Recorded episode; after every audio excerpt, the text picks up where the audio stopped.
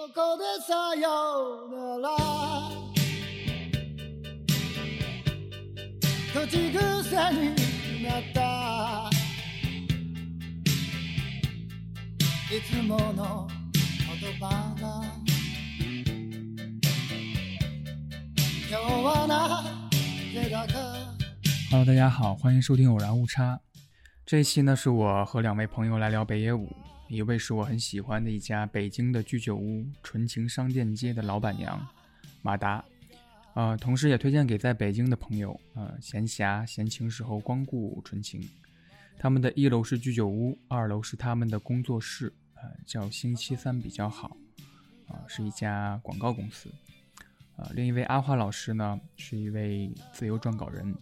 啊，节目正式开始录制前，我打开了录音，啊，正好聊到了马达他们在去年的时候为呃《菊次郎的夏天》大陆院线公映的时候做了一个短片，呃，短片以简笔漫画的形式邀请大家重回影院，呃，来看这部可能已经看过很多遍的电影。あの、この映画さ、ネットでもあるよ。バカ野郎そんなの関係ないんだよ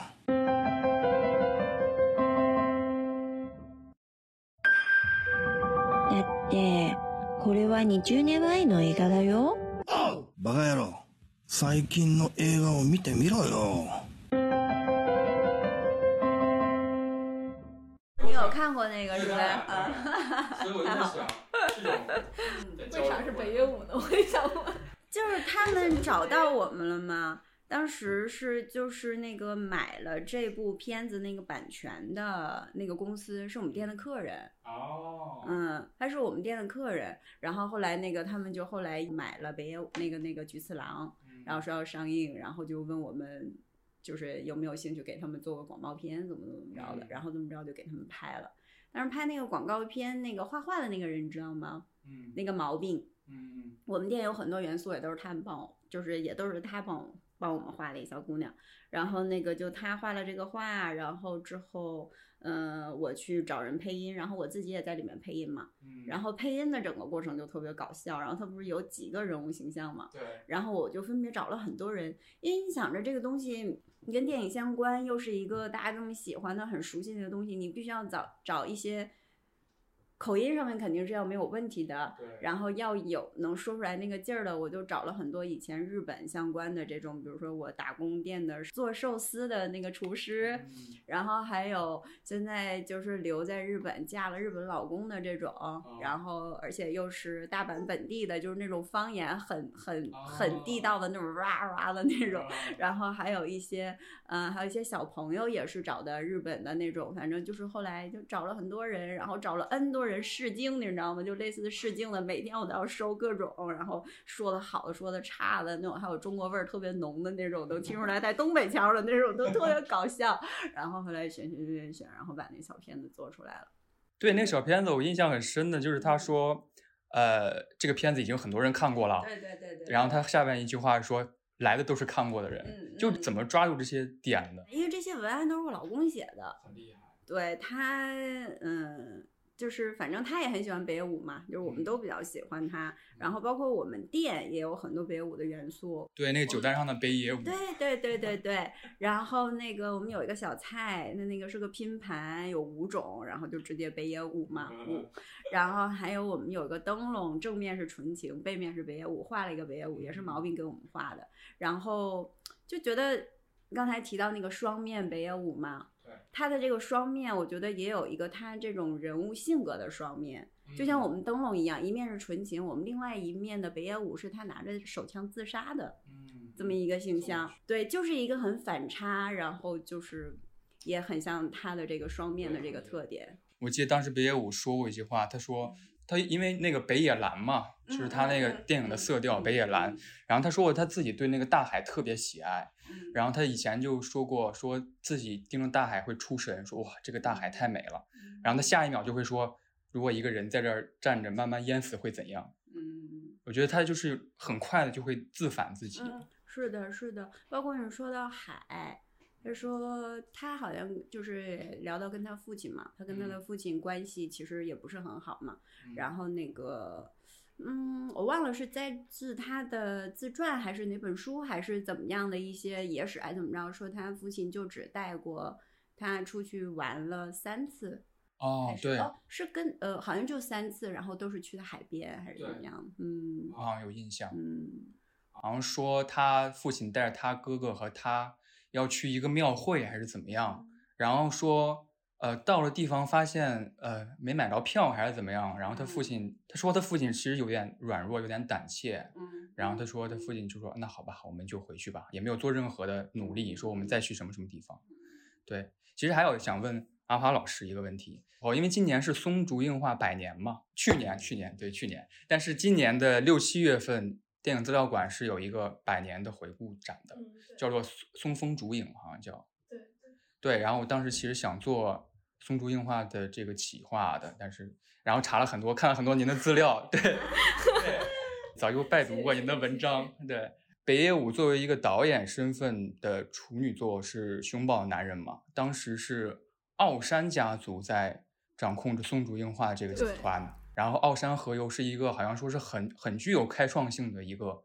领导人，他发掘了呃竹中直人和北野武，嗯，然后让他们这个新人导演，甚至北野武就是一个喜剧演员，让他从事这个导演行业。呃因为是奥山和由，就是松就对他就是开创了，呃，应该是开创了导演制度，就是导演是所有的权利是最大的一个体系。嗯、但是他在呃这个的同时，他应该是开创了一个新的发掘新导演的一个项目。嗯那个好像叫日本电影什么的什么项目，然后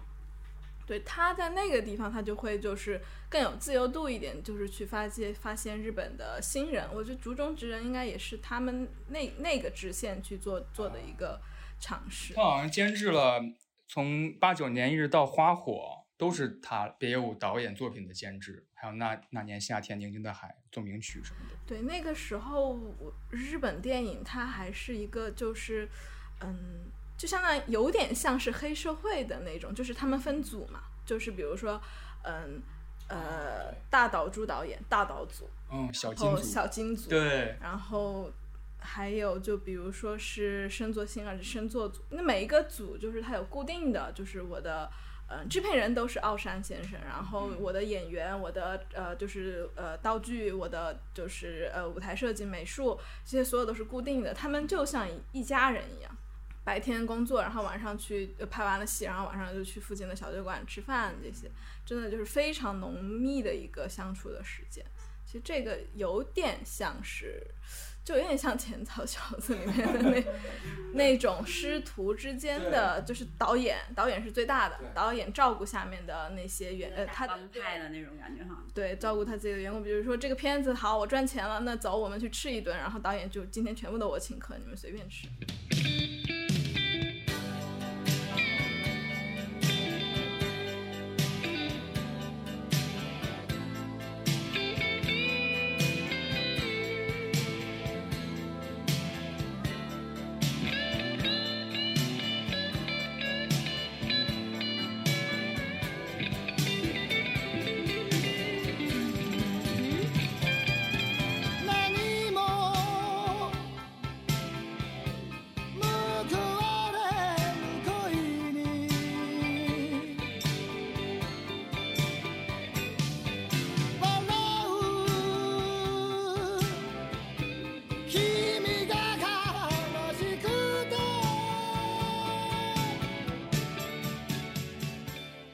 竟然切入主题了，那不如我做一个正式的开始吧。对，Hello，大家好，欢迎收听《偶然误差》。偶然误差是一档以名词解释为起点的播客。我们在试图对一些有趣的词条进行解释的过程当中，难免会出现一些偶然的误差。呃，那么这期我们要谈的词条呢，叫做“浅草小子”。我也很高兴请到两位嘉宾，两位嘉宾先跟大家打个招呼吧。大家好，我是阿花。大家好，我是马达。呃，好，那我先对呃“前造小子”这个词做一个简单的解释哈。嗯，刚才阿花老师也提了，就是“前造小子”是前前不久 Netflix 出的一个电影，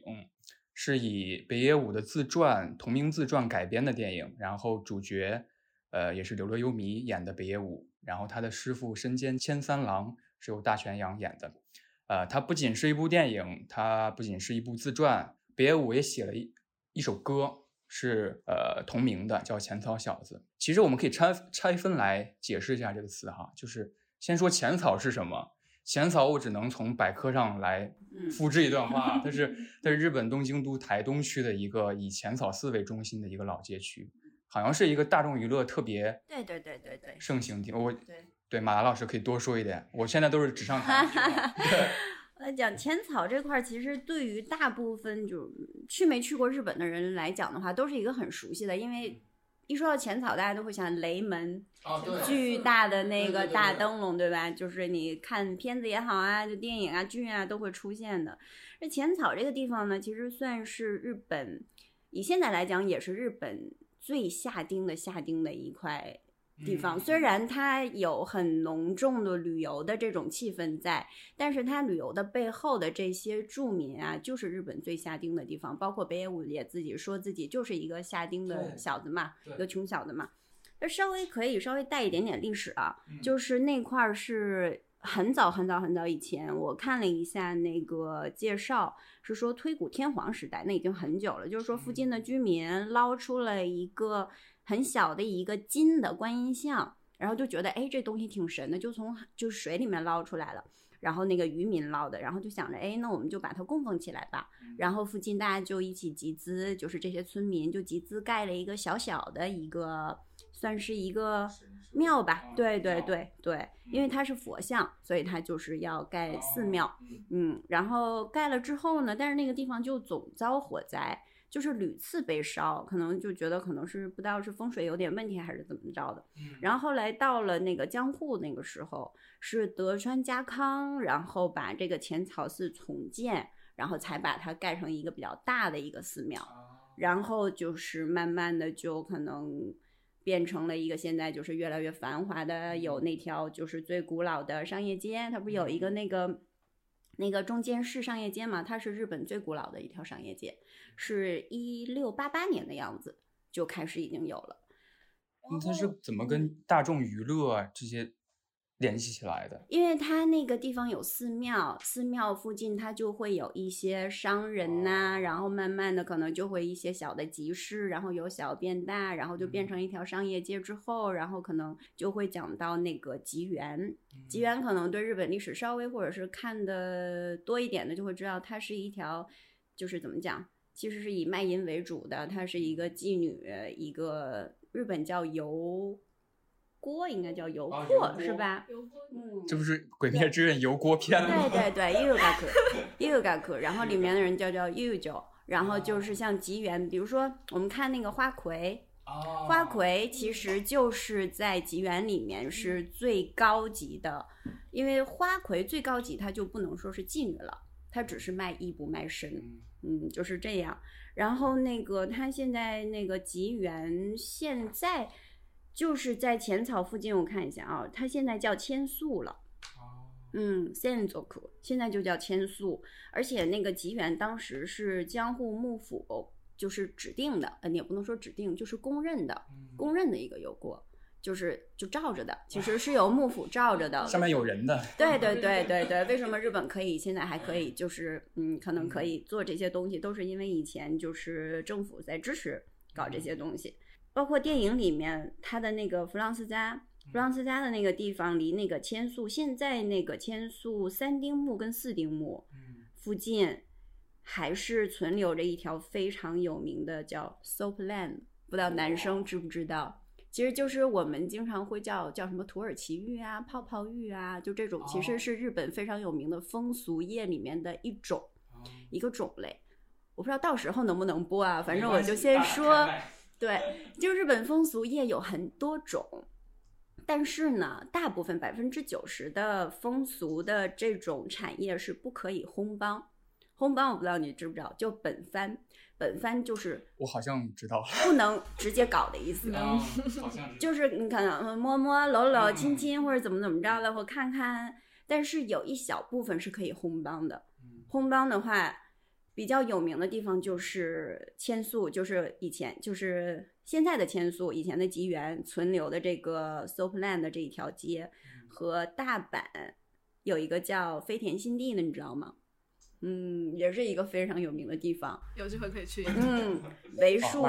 对为数不少的就是可以烘帮的地方，所以就是它那个地方也比较有名。就包括为什么就是那个浅草那块儿会聚集了一些，就是可能各式各样的人物。对对对对对，大家可能以就是可能去玩那个的人，嗯然后可能在之前可能会来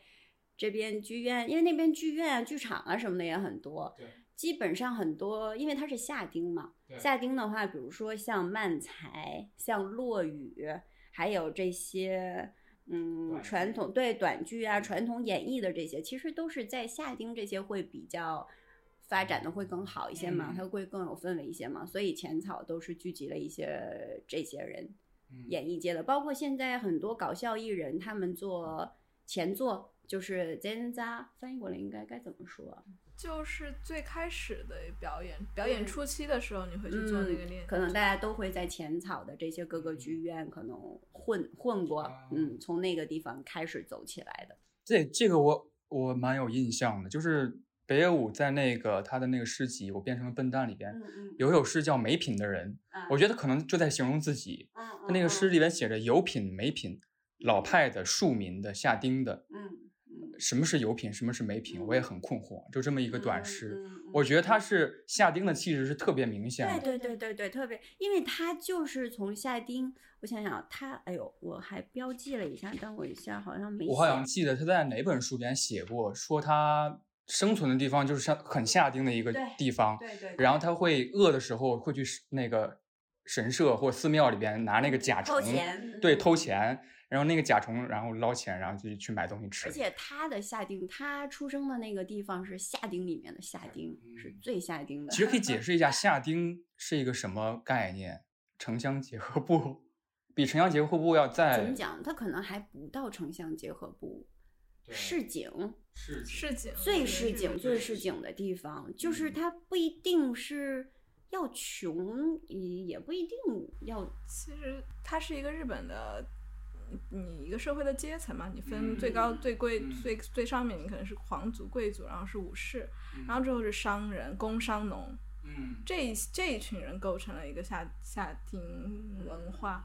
等一下，是念对我 听还是听？丁还是 丁还是挺。我我刚才开开开播前我还专门查了一下，因为日语里面它就叫西塔马丁这个词是一个城嘛，我觉得理解是一个就是市街道市区。那下町下町，嗯，就是你你能够从字面的意思感觉出来，它是一个就是市井文化的，有点像北京的南城。对，差不多，差不多就是这么个意思。很本地，很 local。对对对，就是可能这个城市最开始有人烟气，然后开始慢慢发展，但是最后它已经不是最繁华了的地方，你可以这么想。其实浅草说了一些了，然后小子肯定就是说北野武自己嘛。嗯对，北野武来浅草其实也挺有意思的，因为我记得他在那个书中说过，说他上大学的时候，他在明治大学工学部，嗯在上大学的时候，他崇拜的、崇尚的是涩谷那些地方，他崇拜的是在爵士，他好像在爵士酒吧里面打过工，在打工的时候，他他。崇拜那些开口聊萨特的人，他觉得哇好帅啊，聊着自由，聊文化艺术，然后慢慢慢慢他发现哇好无聊啊，就是。也没有什么赚钱的本领的那些穷学生，然后就开始说聊诗歌，天天聊诗歌、聊电影。他待时间久了也发现没意思了，然后他毅然决然的辍学来到了浅草这个地方。他觉得自己夏丁的这个身份更符合浅草这个调性。嗯对，其实浅草浅草的调性在原著当中，我觉得有点像《萧子约药史》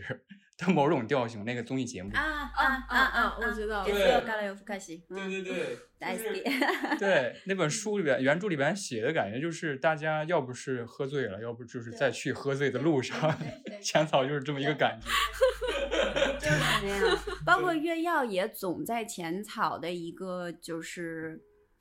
算是背街里吧，因为它的正面都是那种很旅游的，然后嗯很多人火气，然后它的背面有一条街，我去过浅草几次，我之前都没有很仔细的去去逛那个地方，因为我就觉得，哎呦，这就是个旅游的地方，没有什么好看的或者干嘛的。然后后来几次去多，我就觉得，哎，浅草不应该只是这样。然后我就开始摸索很多，就是偏离它的主中心的位置嘛，就发现哇，真的。就晚上就是那样的，就大家都是迷迷瞪瞪的，然后就说话是就是那种，然后全都是喝多的，而且也不光是说年纪大的人，也有很多年轻人，可能大家也是比较向往这种吧，就觉得哎，这才是有生活的那种感觉在吧。北野武在那个诗集里边写了一首叫《浅草 Rock》的一首诗，我觉得翻译很好，他他这么写到的，说这条街没人管你有钱没钱。这条街霓虹灯即使熄灭了也是不夜街。这条街没人管你吐在路边。这条街你即使你即使端出一头海狮也不会被发现。然后这条街吃鸽子也没有人有意见。这条街死了人也不会造成骚乱。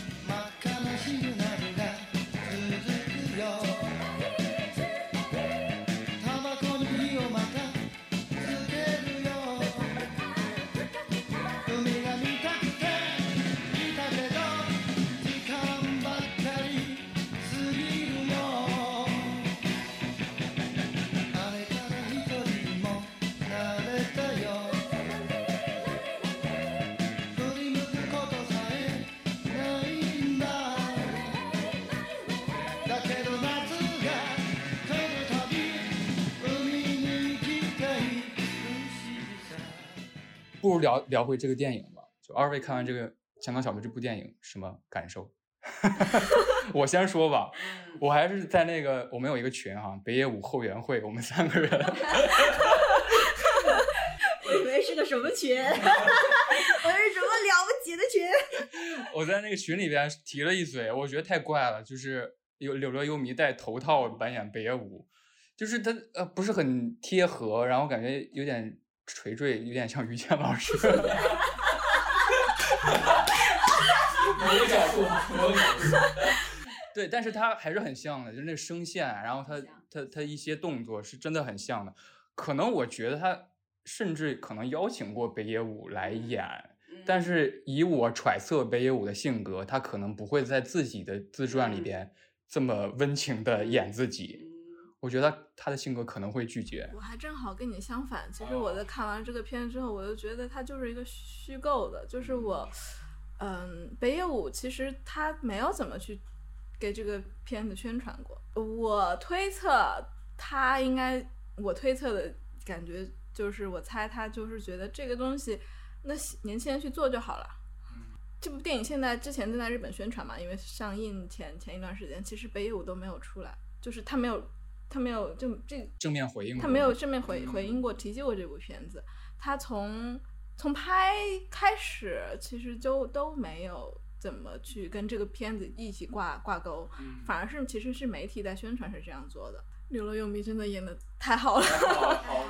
太好了！就是要说一点的，就是真的是我最开始看，不是从那个嘎克亚吗？然后给一个老年的北野武的那个镜头嘛，还有他的那句台词，说完了之后，我倒退了一遍，我确认一下这是北野武还是演员。我也是，我真的我倒退了之后，哦，是柳乐优弥他，但是当时我都没有看出来是柳乐优弥，我真是没有看出来是柳乐优弥，就是觉得我靠太像北野武了。然后就是他那段结束了之后，然后。从那个鞋嘛，布鞋那段，然后回到以前，就是应该是七零年左右的样子，我才哦，那就是柳乐优弥出来了。对我第一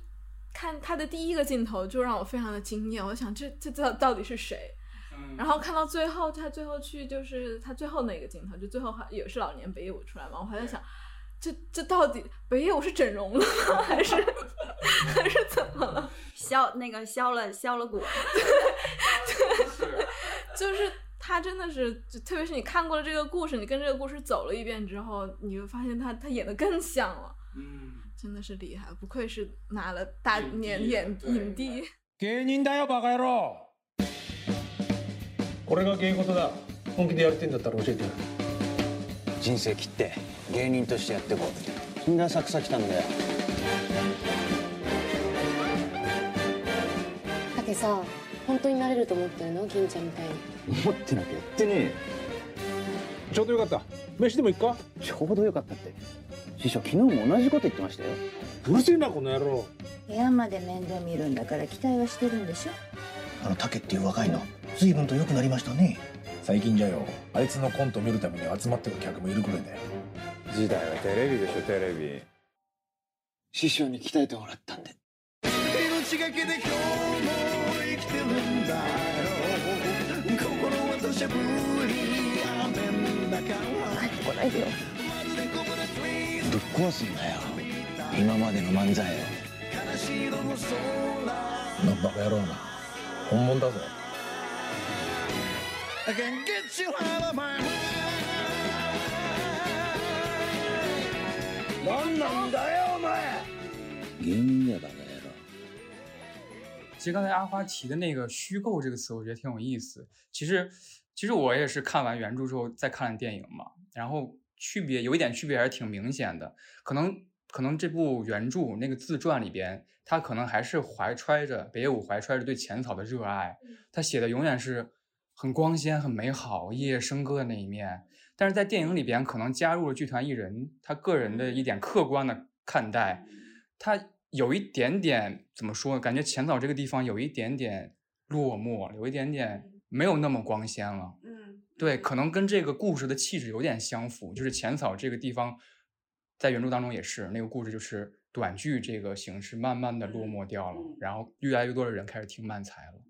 其实是这样的，就是那个时候正好也是，嗯，一个媒介交替的时候，就是电视起来了。五十年代之后，电视开始普及了，电视带来的这个影响实在是太大，不仅对电影，这可对戏剧也是，就是更多人去看电视了。而漫才正好，它正是契合了，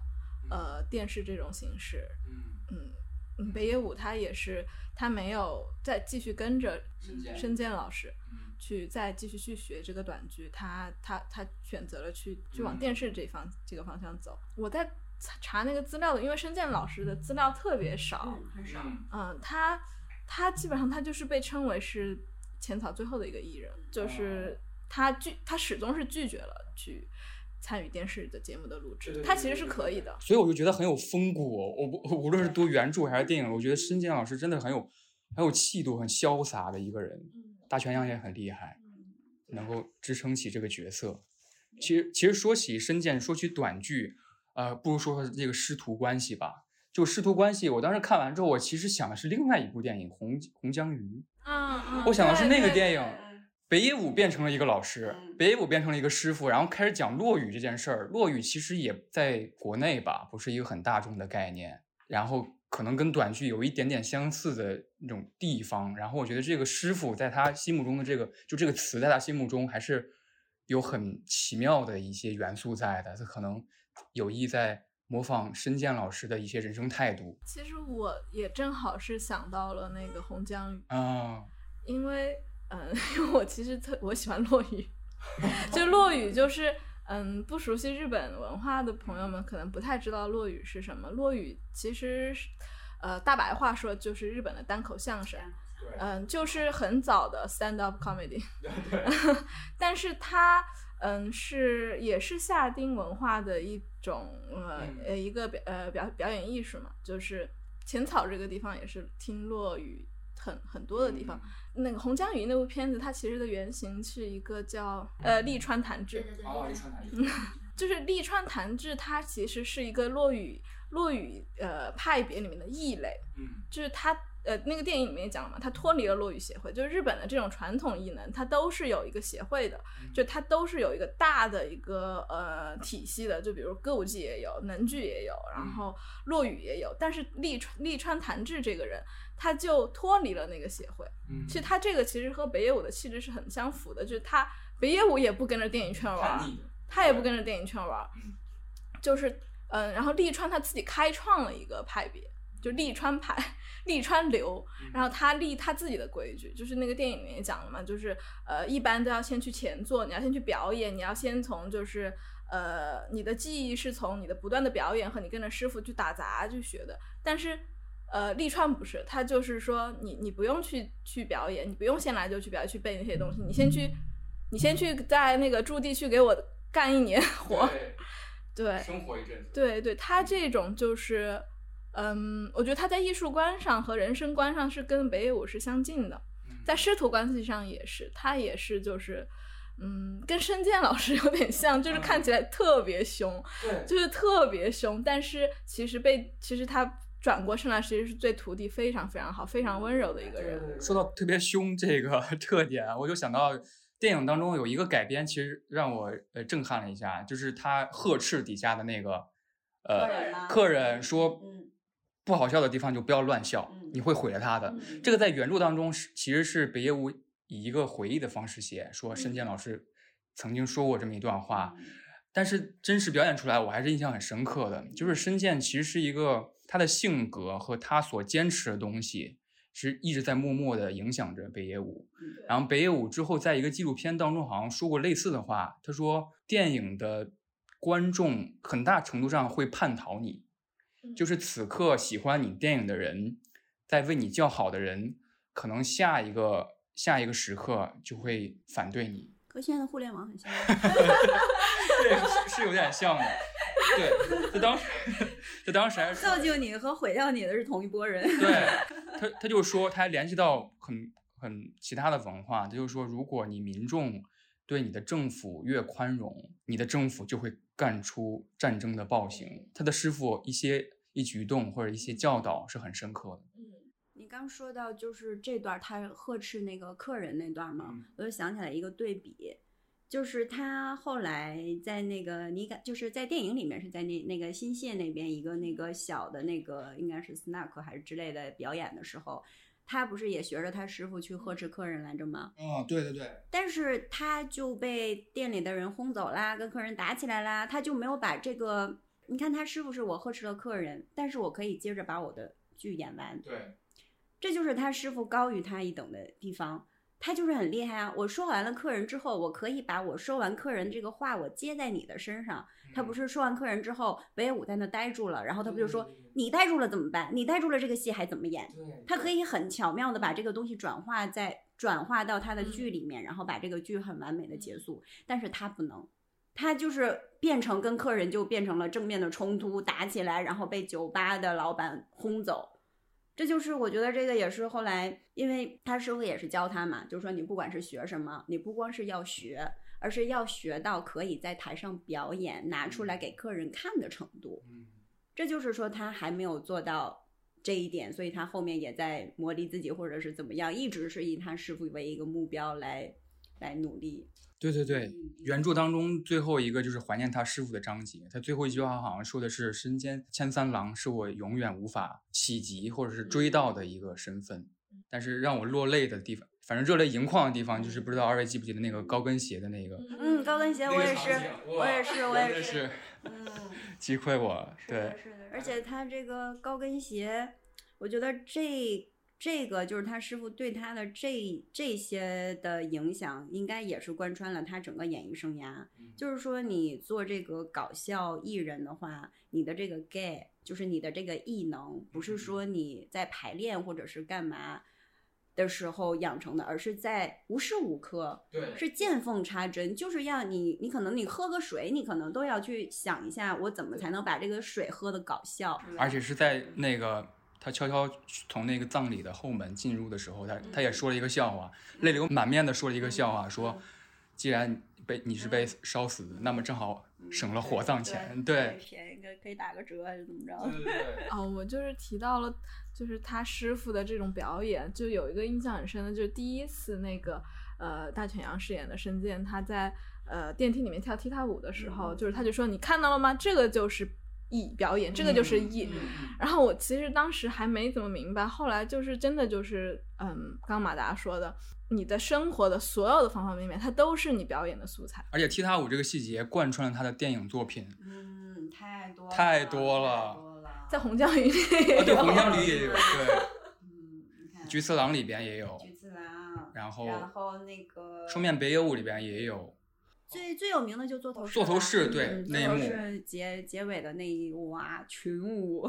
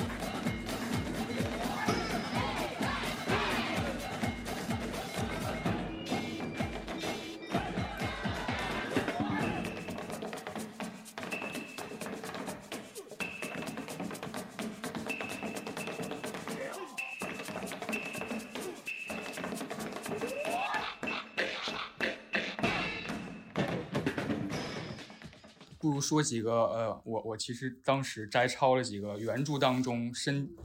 他的他的师傅，还有一些很有趣的一些段落，给他徒弟们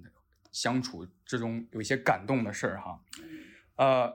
他写的是呃，电影当中也描绘了他深见其实是一个生活生活上比较怎么说呢，没有那么富裕的一个人。嗯嗯嗯，对，但是他对他徒弟是特别的大方、大气的一个人，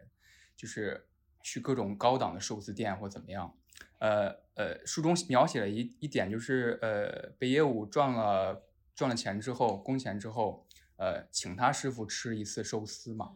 呃，然后可能是第一次请他师傅吃寿司，呃，吃完之后他就直接给那个呃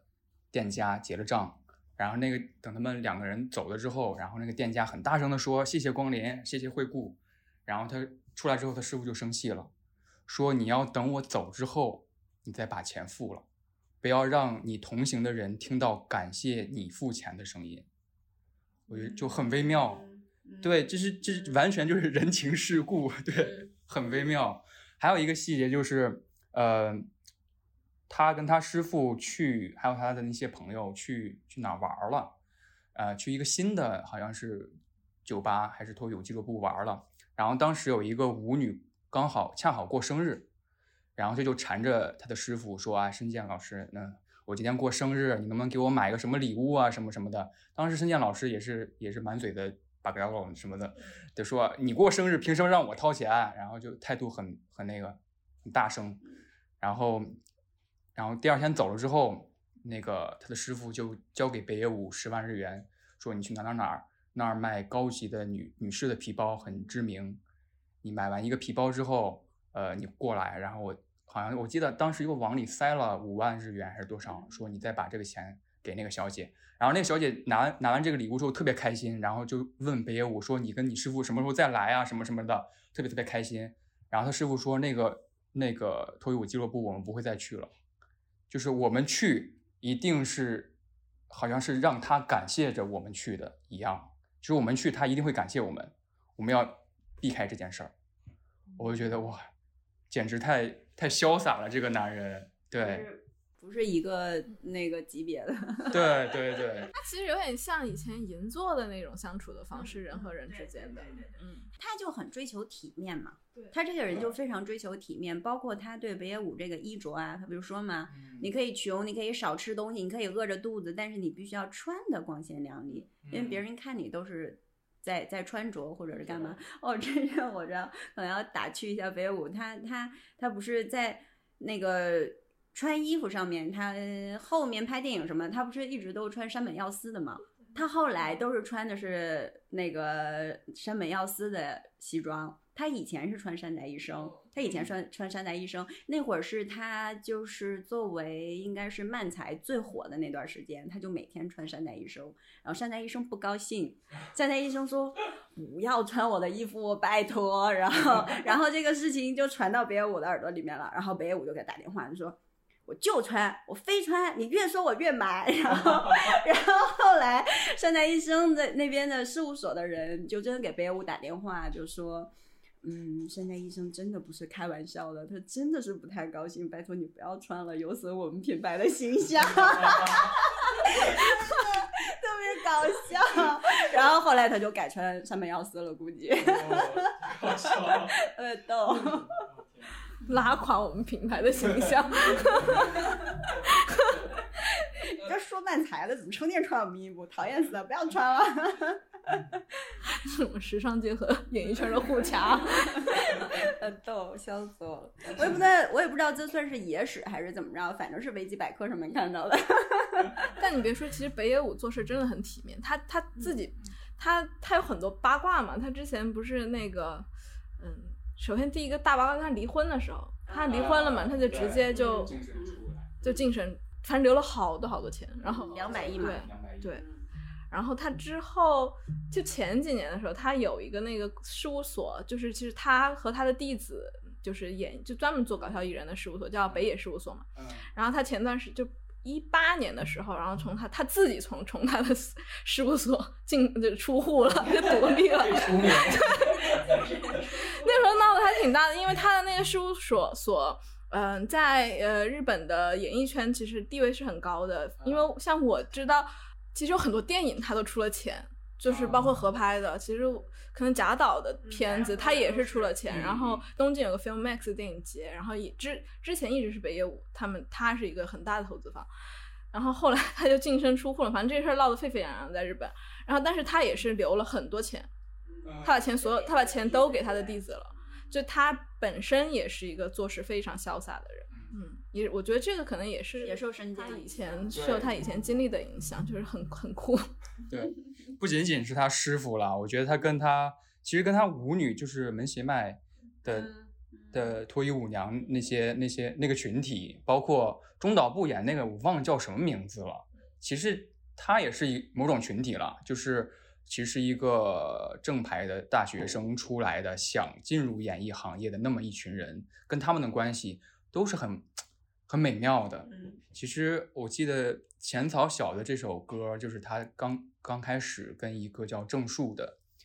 来浅草想发展的艺人，然后写的那首歌。他那个歌词我印象很深刻。火花好像是那个谁叫什么来着？苏达叫什么？剑田将辉。剑田将辉唱的翻唱这首歌，然后用到了火花那个蒋曼才的那个电影里边。对，那首歌歌词写的是说什么？呃，我们凑钱买了相同的西装，还做了相同的领带，但发现已经没有钱再买相同的鞋子了。然后我们说好要一起红，但其实我们现在剧场里边只有两个观众，很很，我记得好像，嗯，就是郑树，就是他最开始的那个搭档郑树，有一次在北野武成名之后蛮久了的一次演出前，北野武接到消息说郑树。好像跳楼自杀了，对，就是他最开始的第一个搭档，但是那个搭档觉得北野武可能太有天赋了，或者他他太厉害了，自己永远也追不上，所以他有酗酒问题，然后一直有心理问题，后来他们没有再继续进行下去。但是北野武接到这个跳楼自杀的消息之后，好像在一次之后的访谈里面就说，其实日本演艺圈就是这样的。压力就是很大。如果当时自杀的不是正树，可有很有可能就是我。他自己对，当时接完这个电话，他可能心情是很复杂，但是还是坚持完的那场电视演出，好像唱的就是前早小的这前早小的这首歌。哎，他一九年的时候，红白歌会上红白唱歌的哇，就觉得嗯，嗯，就看着有一点点心酸的感觉，不知道为什么。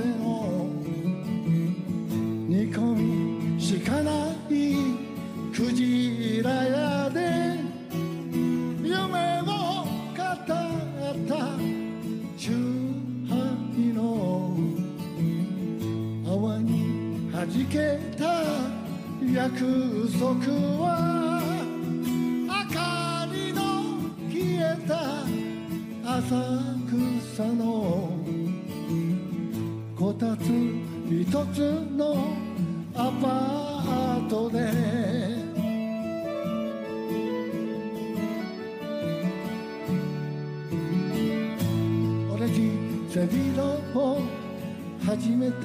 買って同じ形の超体作り同じ靴まで買う金はなくいつも笑いのネタにした。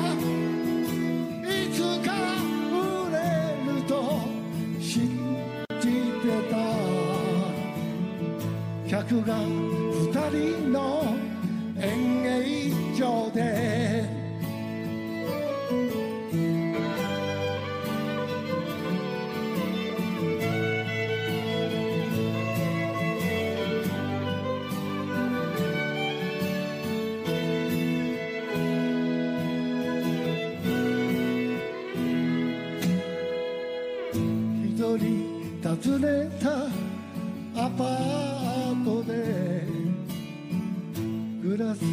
傾け。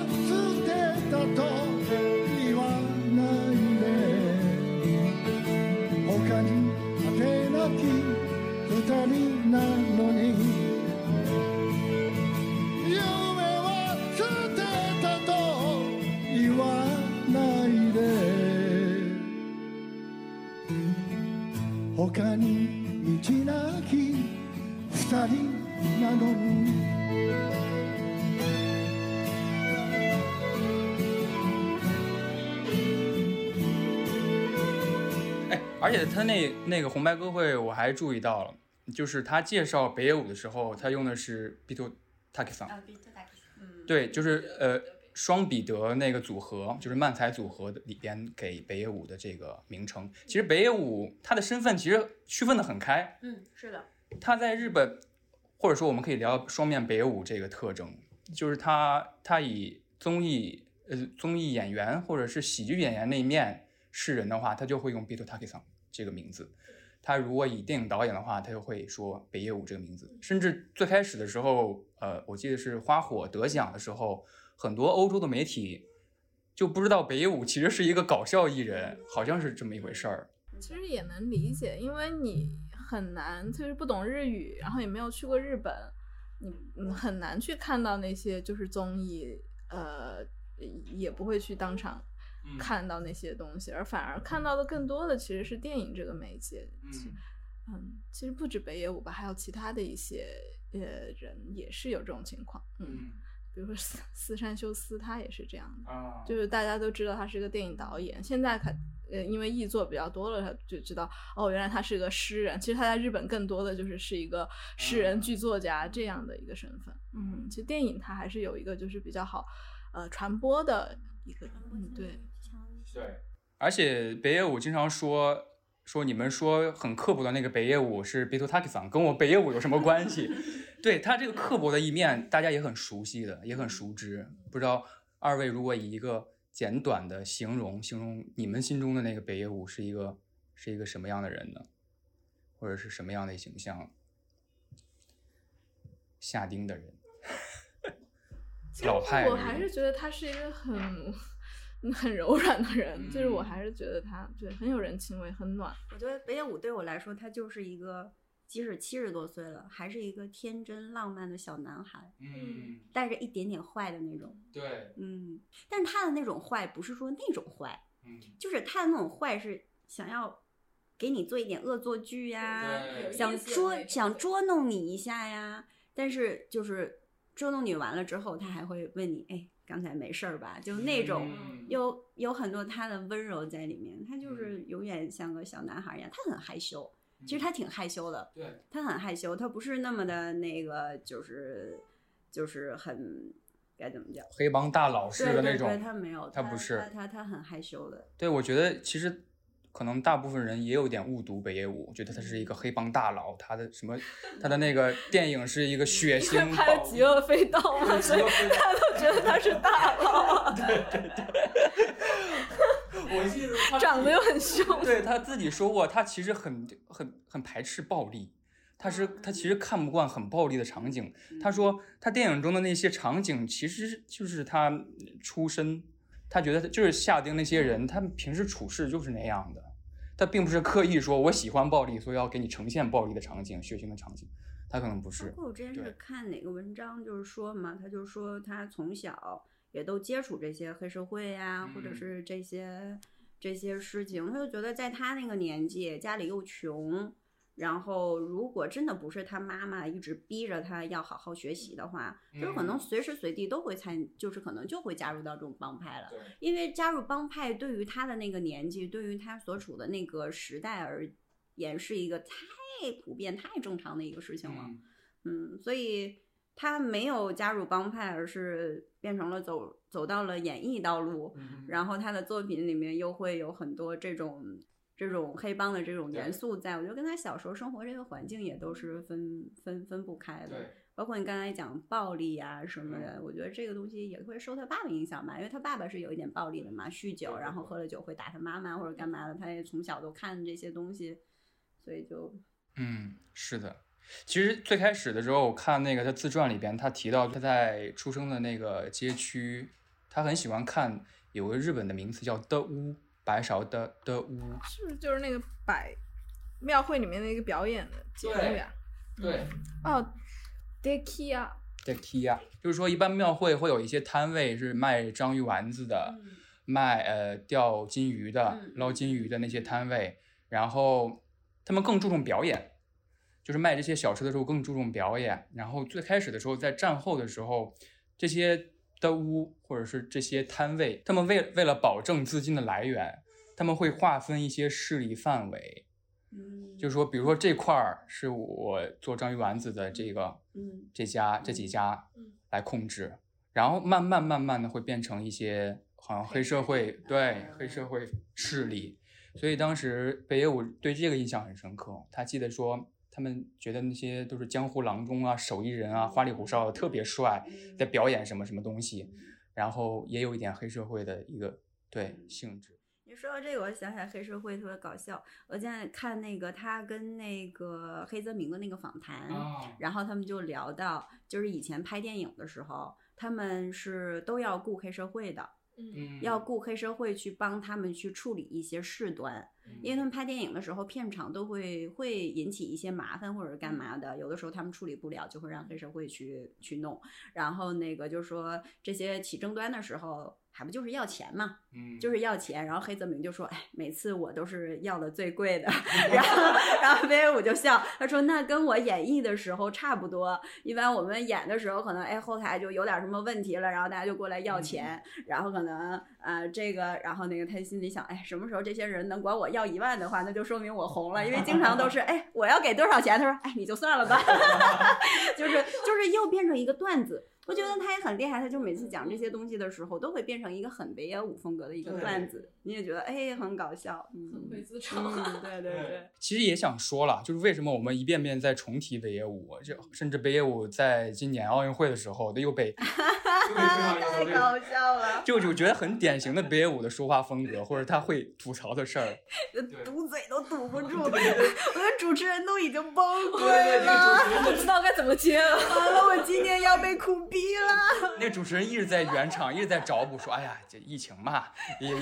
情有可原。”然后北野武一直在说：“还我的钱。”对对对，太可笑了。对，但其实他说出了大部分人的心声吧，就没有人敢说，因为那是一个没有人敢去发声的枪，就什么日本有一个那种就是枪打出头鸟，你就，但他就他可以，他就我不怕，他估计他其实应该也得得罪了很多人吧。就是其实我在查就是前些小子的时候，就是说这个剧本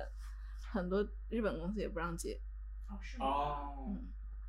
八卦，这真的是纯纯八卦，没有实锤的。但这个剧本身好像也没有涉及到很多不能，就是因为他，我觉得他可能跟日本的演艺公司，我有有也分吧，分派吧什么的，反正。我就看那个油管上面，下面有就有评论在写说，当初就是剧团艺人他拿到这个想要拍这个片子，就没有没有日本的公司，就是后来就是网飞出来做了这个事情，大家他们八卦听一下。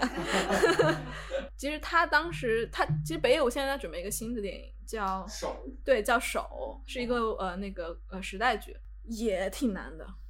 嗯。他很多片子都是他自己就是出资，然后自己弄。他前段时间就前几天他才就是有新闻，就是说呃，就是说说他可能就他那个新闻节目他也不做了，哦，就那个 TBS 的那个，就他大放厥词的那个 新闻节目他也不做不做了，然后他就是会更多的时间去投入到他自己的创作里面。年纪也大了嘛，他自己在他的主页上写的是。我就我就不过是说那个深夜的节目，这个老我这个老对我这个老年人来说，身体上有点吃不消。那些媒体就在大放厥词，又在说我 说这说那的。对，北舞北舞今年是七十几，七十四，七十四了。嗯，那还行，还早，还早，还行，还早。你看，你像东木，东木都多大？对啊，东木都九有没有九十也差不多了吧？我感觉。伍迪·艾伦多大了？我感觉也不小了，感觉他们可以开一个老年俱乐部了。我天呐，我都觉得他都已经越长越要看不到了。老爷子可能在在在演演爵士吧。有可能。他们可以组个队儿，我觉得可以组个乐队了，真的都是爵士。对。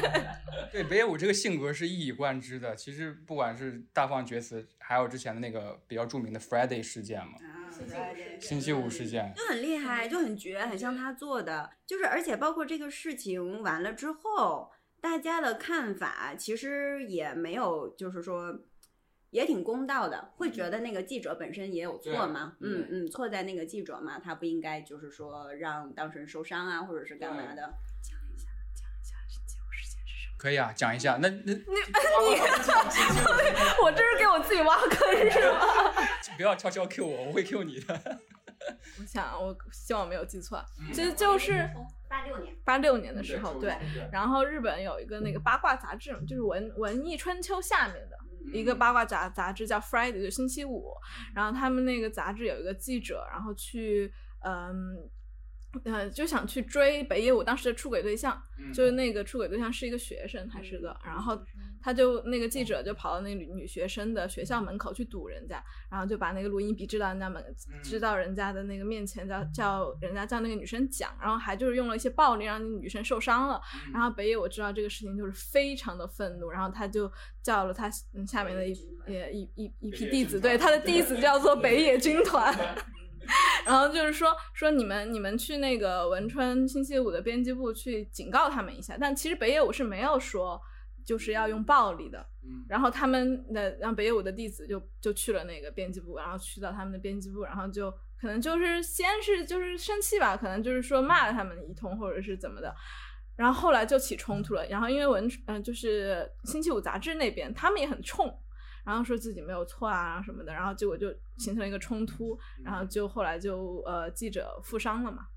然后后来因为这个事儿，然后北野武还就是被告了，就是还被判了六个月吧，六个月，六个月还八个月。对对对，他那个记者就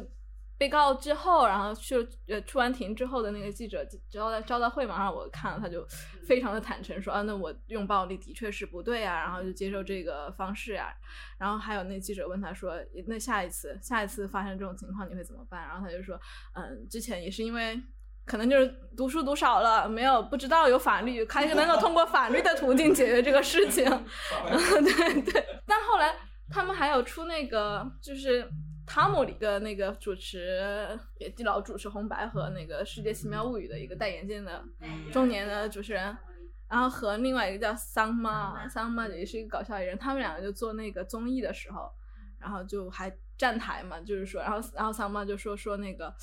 那我可是北野武这一派的，那我我肯定支持他。然后说，然后他说，然后还给观众说，那你们听到了没？那个星期五，那个星期五那个事情啊。然后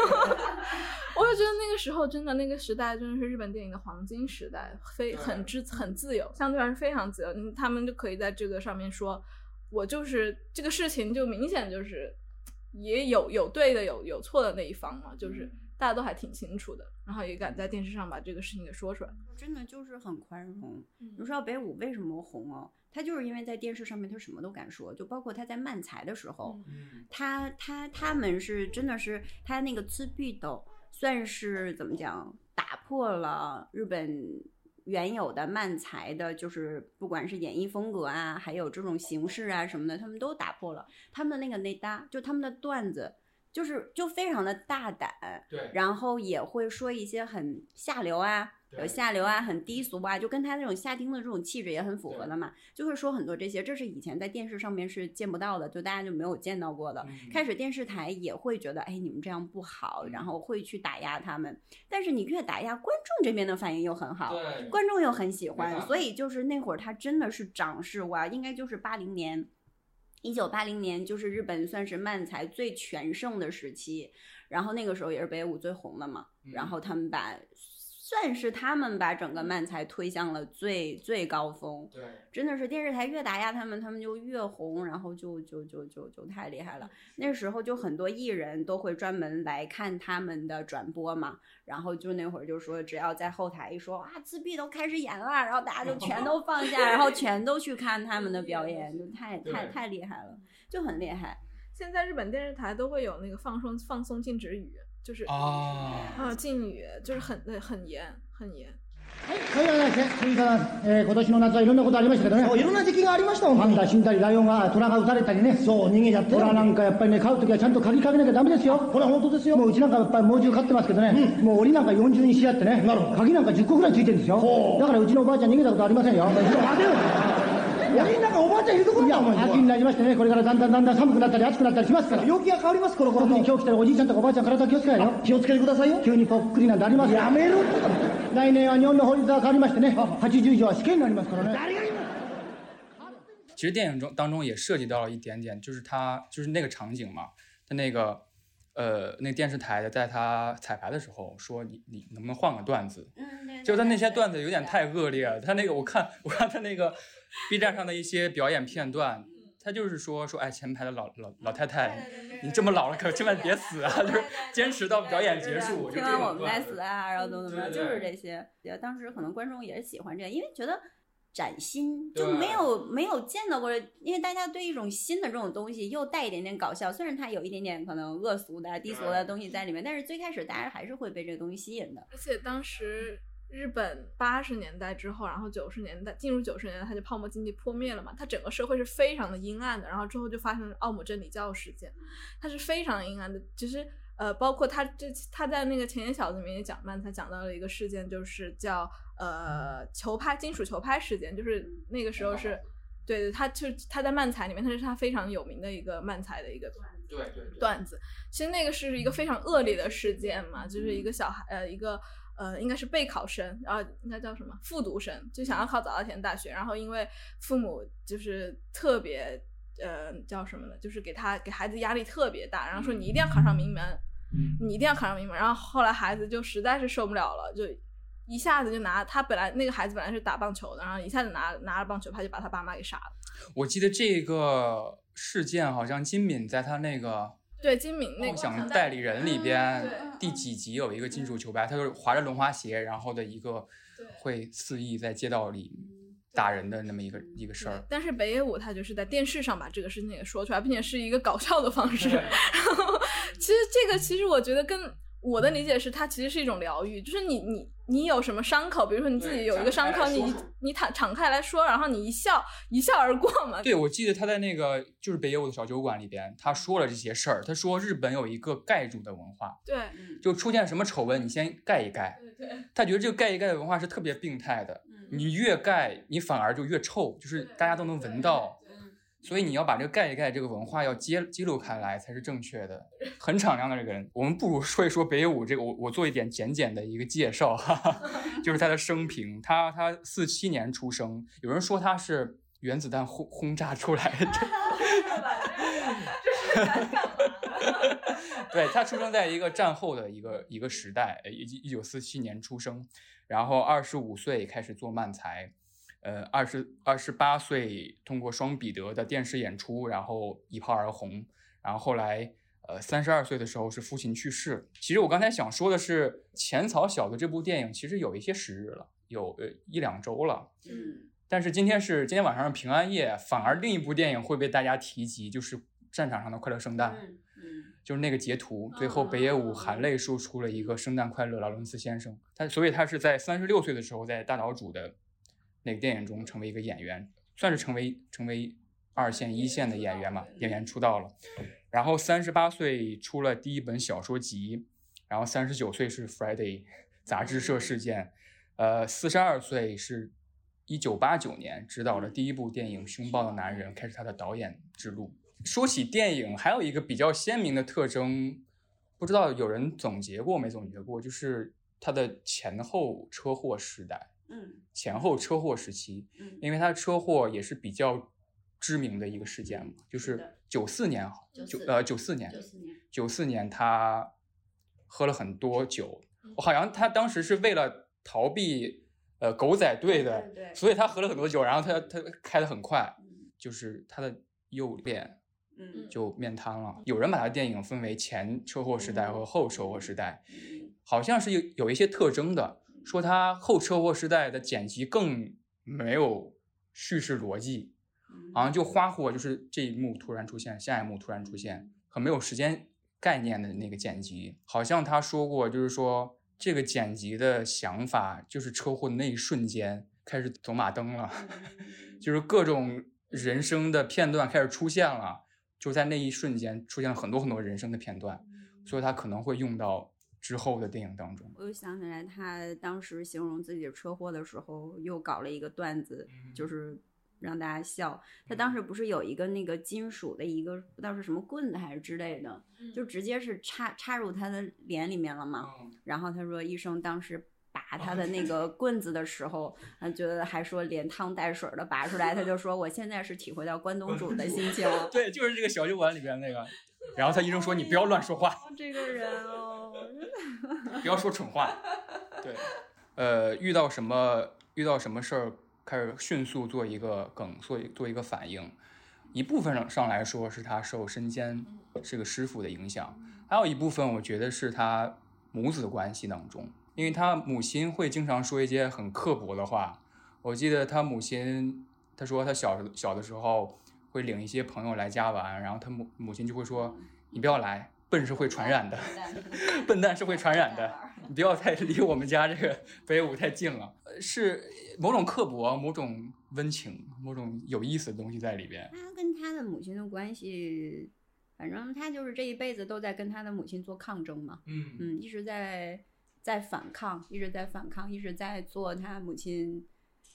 他其实又一直在做他母亲做的事情，但是他又在反抗他现在做的事情，然后可能又推翻，然后但是最后还是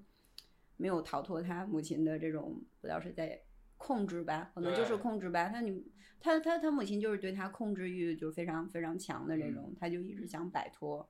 就是他母亲把他那个钱全都存起来的那个事是情，估计应该大家大家都知道对。，就是刚成名的时候，他会一直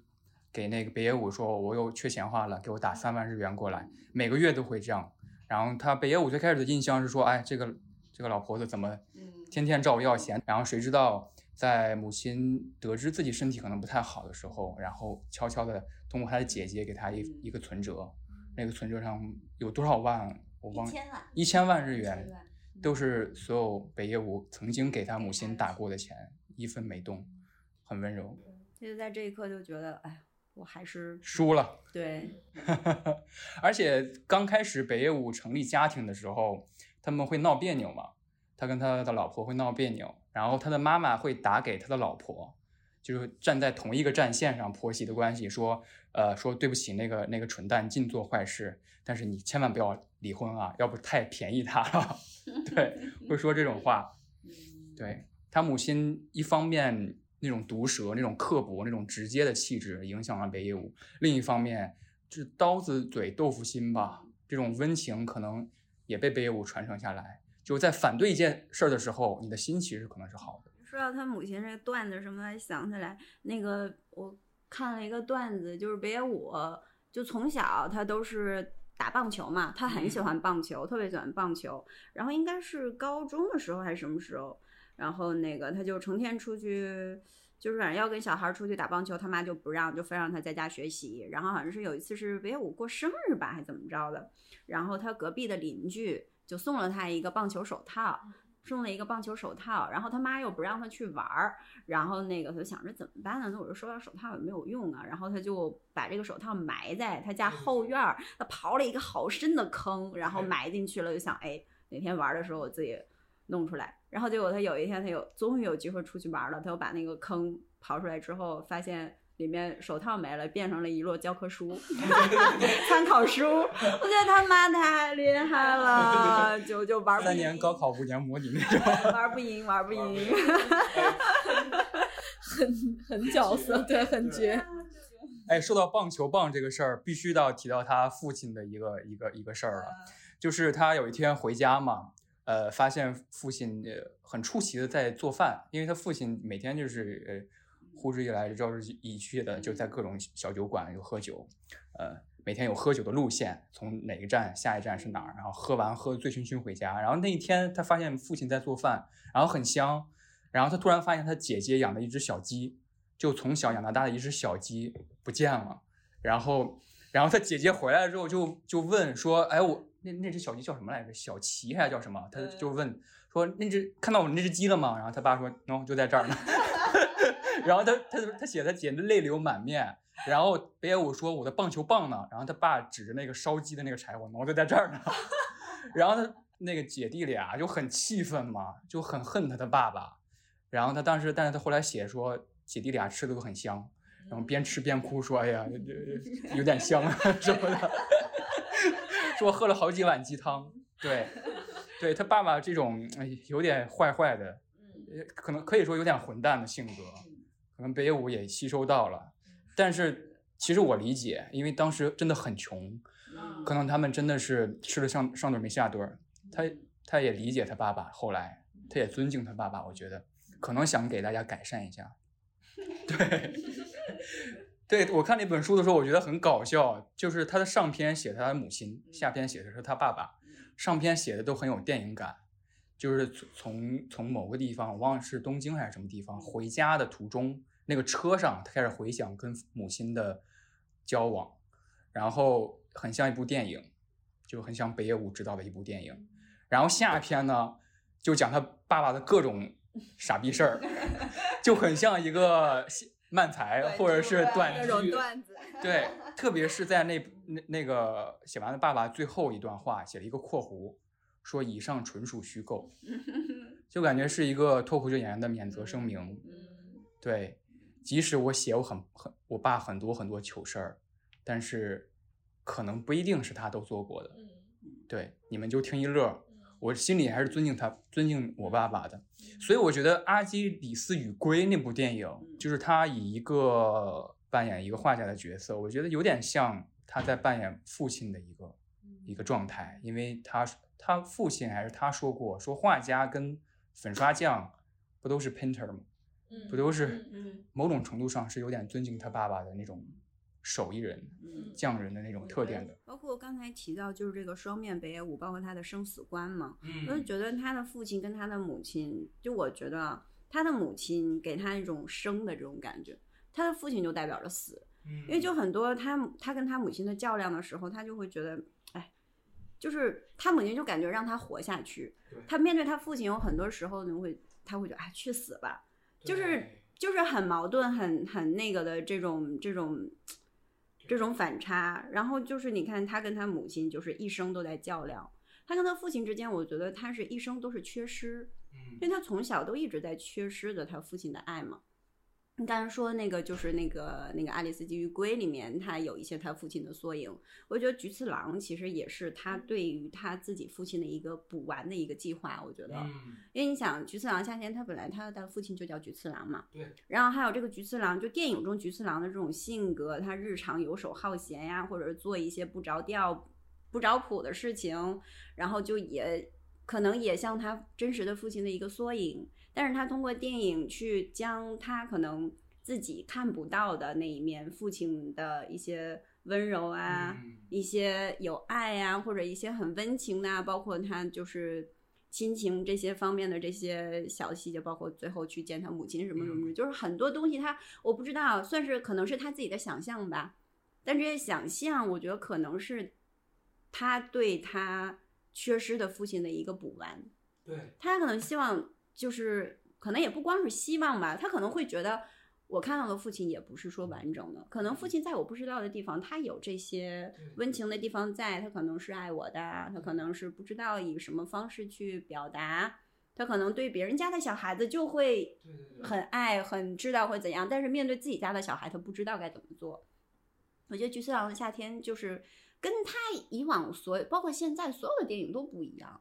这也是我们为什么。也会比较偏爱这部电影，就嗯，你喜欢北野武，但是你会惊喜的发现，哦，北野武还有这样这样的一面，他是一个这么温柔、这么搞怪，一个很滑稽。哦，就是就反正他他他父亲也是一个很滑稽，他回忆他父亲，他也说他父亲是一个很滑稽的一个人嘛。他当时我还想起一个段子，我不知道是那个他回忆母亲的那本书，还那个里面可能写到过，就是那个他不是偷他姐姐那个嫁妆吗？嗯。他偷他姐姐嫁人的钱，是你家里攒了好多，然后他就全都给偷走了。偷走了之后，在外面花了一个多月，然后花光了之后回家，然后发现他妈报警了，因为一直没有抓到这个小偷是谁。然后报警了之后，然后他回家说：“哦，这是我偷的。”他妈气的，然后就拿是拿刀还是干嘛的，就要砍他，我要杀死你。然后当时他的那个他的祖母也在家，然后他祖母还是挺疼爱孙子的那种，但是面对这个事情，他就说：“你不要放着我来，我来杀死他，让我来做这件事情。”然后就是家里面已经乱成锅了，然后他爸在一边坐在那里边喝酒边看他们这场闹剧的时候还在笑。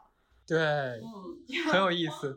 对，就是很荒诞。哎，我记得那个，我想到另外一个段子。嗯，有一天他哥哥突然闯进家门，着急忙慌的闯进家门，说：“哦，我刚才好像撞到人了。”然后就很神色很慌张嘛。然后他母亲也开始严肃起来了，说：“这样，如一会儿警察来了，我们怎么怎么样？”就开始给大家布置嘛。一会儿警察来，大家怎么怎么样？大家小声一点，就说没有，就不知道这件事儿，就让他安静的过去，没关系的，我们可以过去的。我们可以挺过去的，大家严肃一点。然后，呃，过一会儿，他爸捂着头，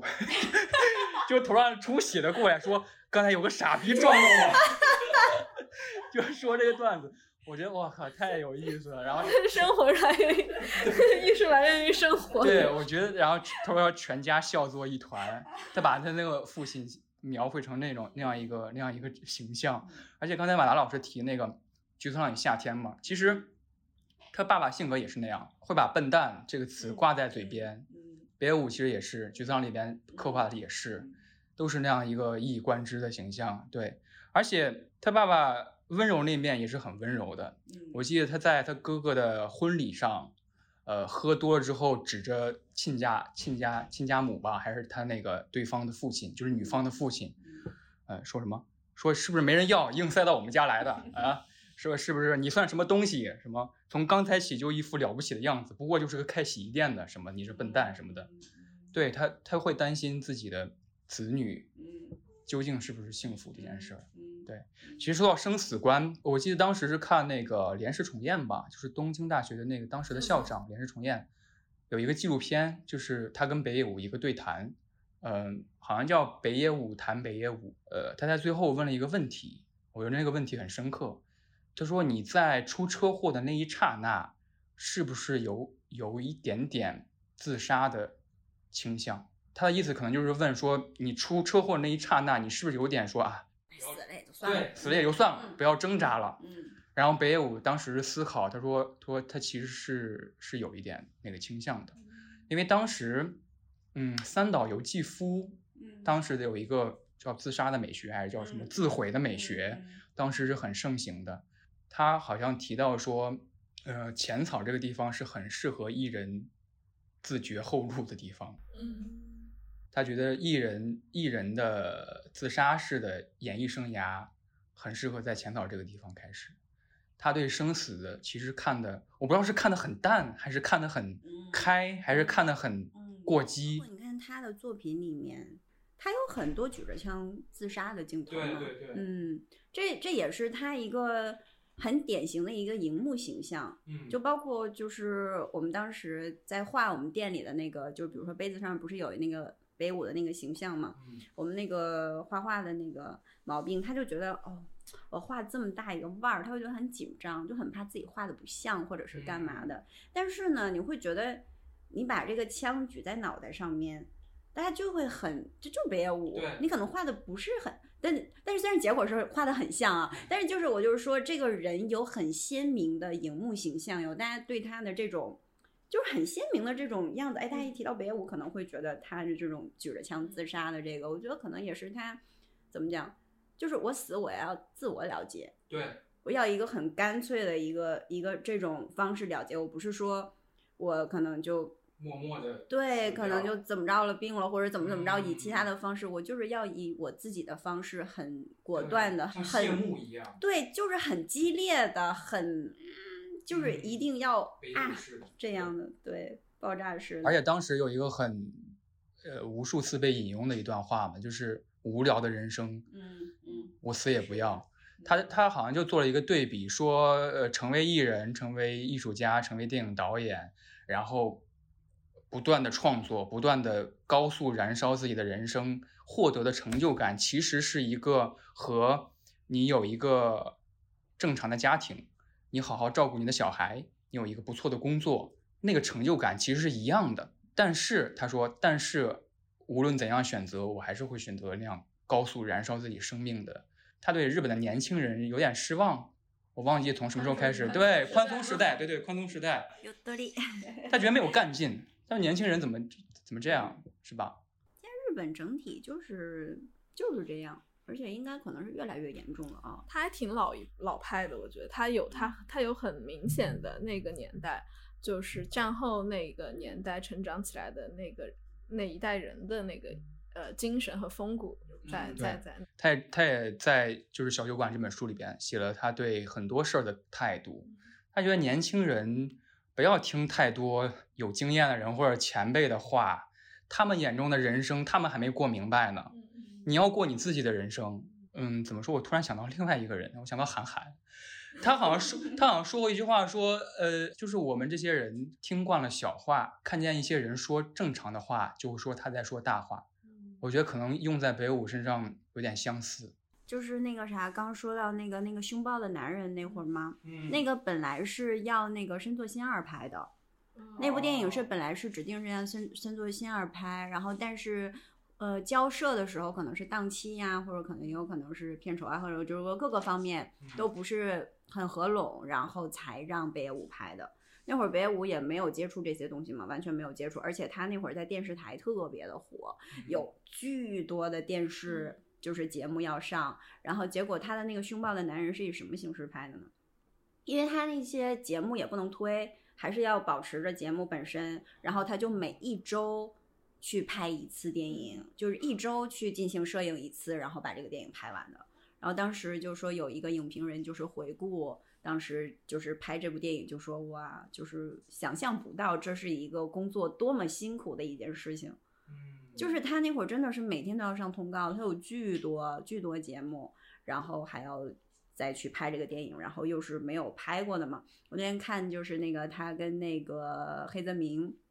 聊天，他有聊到，就是他第一次拍这个电影嘛，然后就是片场的人也都知道嘛，这是个新人导演，这是个新人导演，哎，看看他怎么搞啊，或者怎么怎么样的。然后那个他以前都是电视经历嘛，因为电视录节目都是有好几台那个摄像机嘛，然后也不用转，也不用怎么着的，你不用去找你的机位或者怎么着，你就直接拍完然后剪就行了，这个镜头那个镜头的。然后结果去了发现只有一个。一刻他也不知道该怎么走位，也不知道该怎么弄，也有点懵，然后又怕别人笑话，就是看笑话，因为大家都是哎，看这这这新人啊，第一次啊，怎么怎么着，然后他就说，哎，结果第一部就搞的全都是，就是就是很正面的这种啊，然后就是这种很单纯的，就是就非常简单的，没有什么技巧啊，就是就是单纯的拍了一部很简单的电影。然后当时黑泽明还说，那不也挺好的吗？就是一个很简单的，你就是一个外行，你外行，但是你有自己的审美，然后去做一件就是一件很简单的事情。我那个对谈，我记得，呃，因为黑泽明很喜欢他嘛，对，黑泽明好喜欢他，好喜欢他，我觉得是一种 精神的传承。他说日本的电影未来交给你了，然后他黑泽明就问北野武拍电影的一些经验或经历，其实北野武说。他没怎么看过电影，对对对对。他某他他拍，对他拍电影之前好像就没怎么看过电影，所以当时他有那个紧张的情绪，他觉得摄影师在暗暗观察他，到底是不是一个专业的人。对，很有意思。但是北那个黑泽明其实是对他这个态度是表表表示肯定的，说你就应该这样。你不需要看很多电影去拍电影。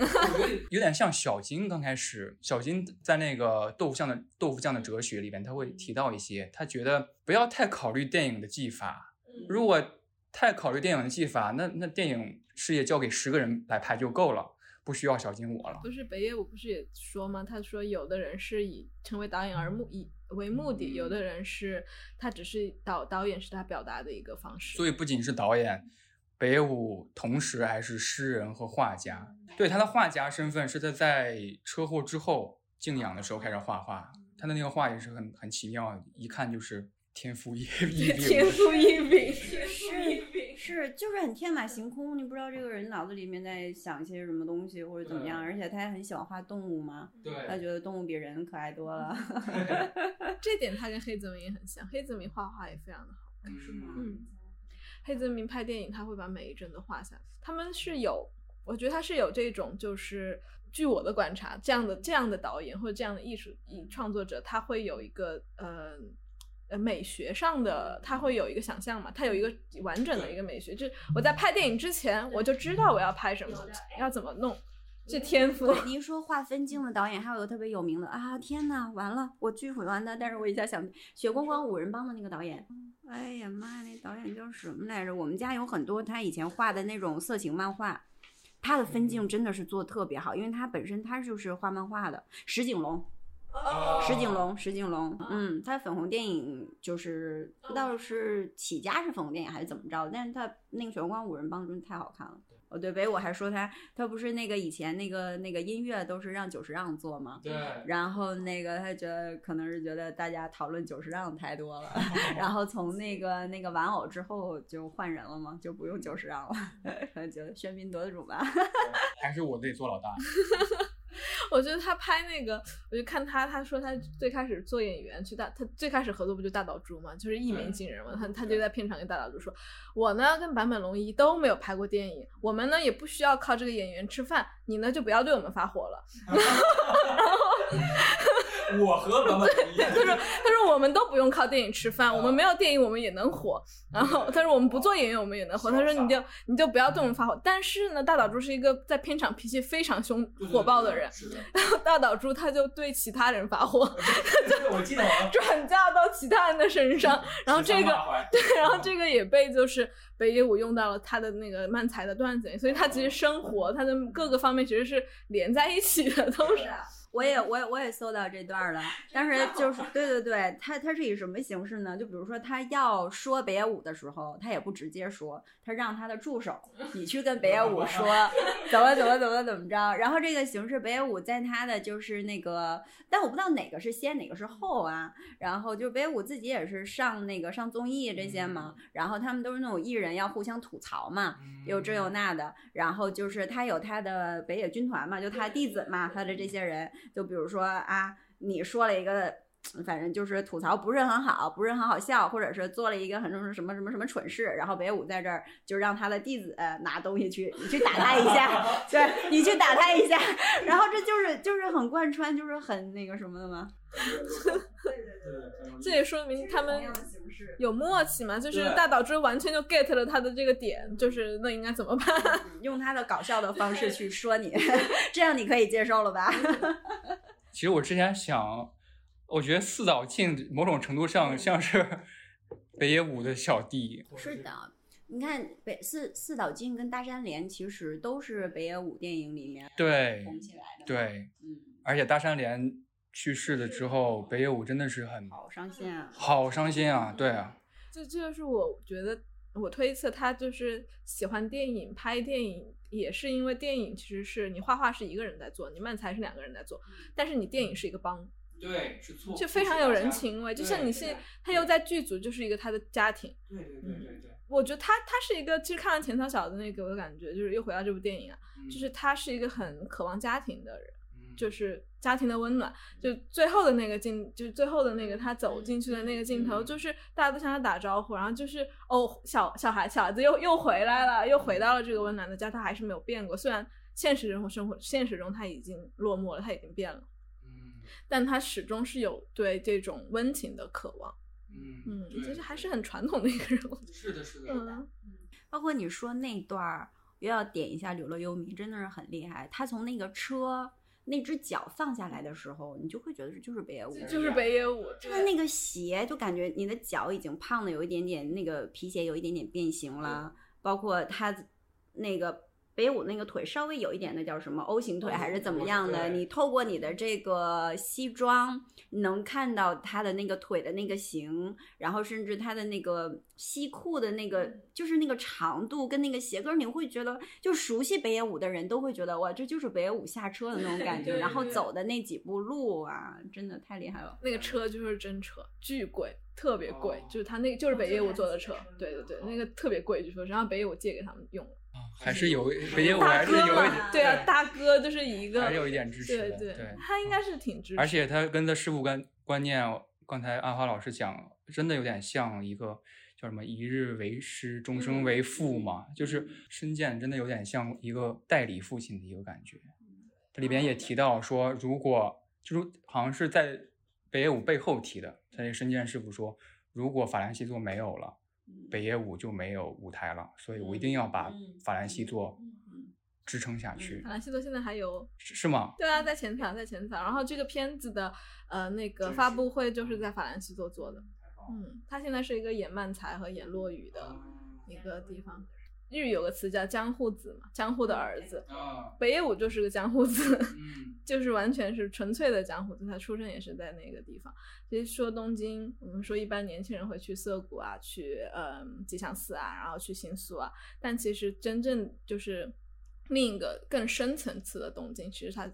呃那我们说涩谷是在西边嘛，它更深层次的是在东边。但东边的话，就你得慢慢的需要花时间去。去欣赏它的美，它表面上像银座，你去银座，你看到都是奢侈品店，然后三月百货，但是它有，就是我们叫里银座嘛，就是日语里面就是呃银座的背面，它其实是非常的对深厚的。之前看一本书《东京右半分》嘛，就是讲东京那一部分的，很美妙，但是又是一个不会随意轻易对外人展展现的。他的样子，而且当时好像我查资料的时候说他还是一个游戏制作人哦，他做了那个北野武的挑战状。我查那个资料，我觉得这个游戏特别有意思。这个这个游戏名叫北野武的挑战状